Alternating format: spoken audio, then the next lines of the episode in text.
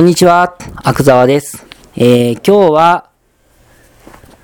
えー、とですね、サラリーマン向けのポートフォリオの作り方の第一歩ということで、えー、どんな銘柄、どんな金融資産に投資したらいいのか、これについてお話ししたいと思います。ああくまでもサラリーマン向きってことですよ。会社員の方がどういう商品を買ったらいいのか、ということですね。はい。で、まあ私は会社員の方も副業をする方がいいと。その方が絶対効率もいいし、将来につながるし、いいことずくめだっていうふうに言ってるんですけれども、まあ中には事情があってどうしても副業できないっていう人もいますからね。そういった方は、やっぱり金融資産を増やす、増やしていくっていうのが一番いいんですけれども、えー、まずどんな商品を買ったらいいのかっていうのでつまずくことが多いと思うんですよ。これはですね、えー、結論を先に申し上げますと、外貨建ての商品ですね。ドルでも、ユーロでも、まあ、元はちょっとあんまり、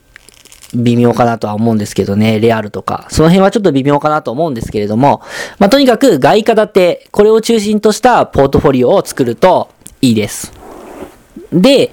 なんでだよ、外貨建てかよと。そんなリスクの高いことやりたくないよって思われるかもしれませんけれども、ちょっと冷静になって考えてほしいんですよ。あなたの今の収入っていうのは日本円でもらってますよね。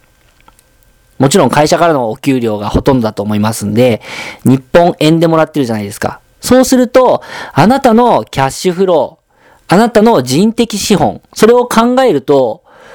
もうほぼ100%が日本というポートフォリオになってますよね。ですよね。その上で、さらに日本円の金融商品を買うんですか？ということなんですよ。勉強熱心なあなたはよくご存知だと思うんですけれども、やっぱり投資先っていうのは分散すれば分散するほどリスクを抑えることができるんですね。それが例えば日本だけにしか投資してない状態になったら、どうですか？ということなんですよ。ゾッとしますよね。はい。で、まあ、日本円でのお給料をもらってると。日本の会社に勤めて円で給料をもらってるということは、これはですね、あのー、日本の債券を持ってる、もしくは日本の株式を持ってるっていうのと同じことなんですね。あなた自身が、まあ、勤め先によって、債券だったり、株式だったりするわけです。もしあなたが公務員とかだったら、それは限りなく債券に近いものなんですよ。2億円ぐらいの元本の債券なんです。あなた自身が。で、その債券の利息として、えー、毎月の給料をもらっていて、で、あなたの退職の時には、その債券の償還としての退職金がもらえるということなんですね。これがもしもあなたが、あの、できたばっかりのベンチャーとかに勤めているのであれば、それは株、あなた自身が、に、そのベンチャーの株式ということになるんですよ。ね、一応配当という形で毎月の給料をもらっていて、その会社が潰れちゃったら、株式はカビくず。つまりあなたは失業。で、その会社がもし大成功して、えー、あなたの引退までに一部上場とかしてた場合は、ものすごい退職金。それは株式のキャピタルゲインという形でいただけるわけなんですね。まあそういう形でじゃないですよ。ストックオプション、ストックオプション買えとかそういうことじゃなくって、例えとしてそういうことです。つまり、あなたは会社員として働いている以上は、もう円建てでの資産を持っているのと同じなんですよ。だから、わざわざそこで円、円の資産、株とか、債券とかを金融資産として買う必要ってないよねっていう話なんですね。分散という視点で考えるならば、円建てではなくて、えー、外貨建ての資産を持った方が逆に、えー、しっかりとした分散投資、しっかりとしたポートフォリオになるんです。とかく、金融資産っていうと、まあ、外貨建ての債券、外貨建ての株式、日本円建ての債券、円建ての株式とかっていうふうに分散を考える人がいるんですけれども、まあそれだとちょっと思考停止状態ですね。そうではなく、あなたの実際今稼いでる分も、しっかりと、えー、キャッシュフローとして計算する。そう、あなたの稼ぎも資産として計算すると、もう円建てで金融資産を買う理由っていうのはないよね、ということですね。なので、えー、あなたが会社員である以上は、外貨建ての金融資産を中心に検討するといいと思います。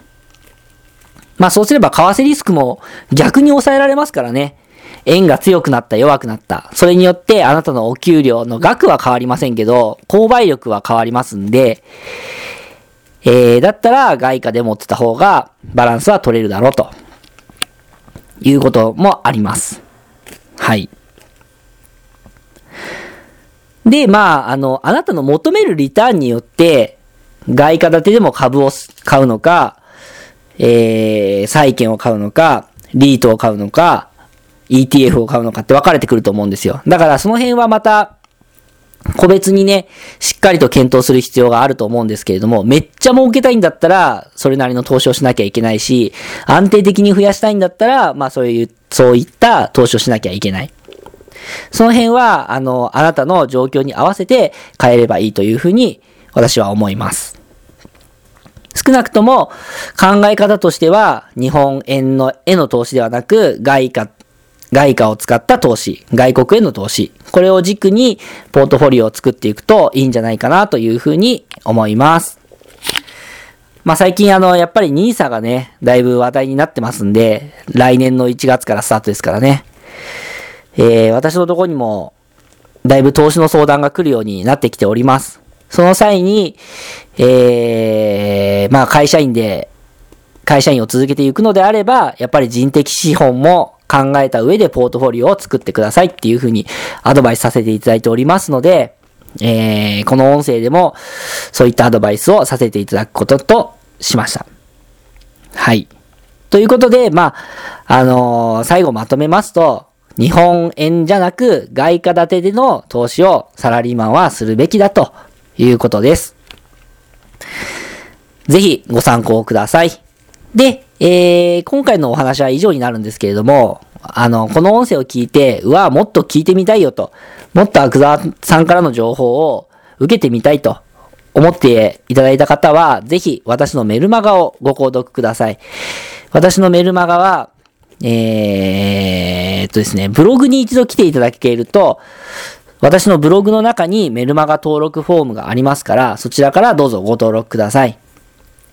私のブログへは、えー、検索エンジンで Yahoo でも Google でもいいですから、群馬スペースアクザワ、もしくは群馬スペース FP スペースアクザワ。これで検索していただければ一発で来ることができます。はい。で、私はあの、二つビジネス持ってて、FP の他にセドリっていうビジネスも持ってるんですよ。まあビジネスはいっぱい持ってるんですけど、ブログという形で持ってるのはセドリと FP なわけね。で、えー、検索すると稀にセドリの方のブログが出ちゃうこともあるんですけれども、そしたら、そのセドリのブログの中にマネー相談っていう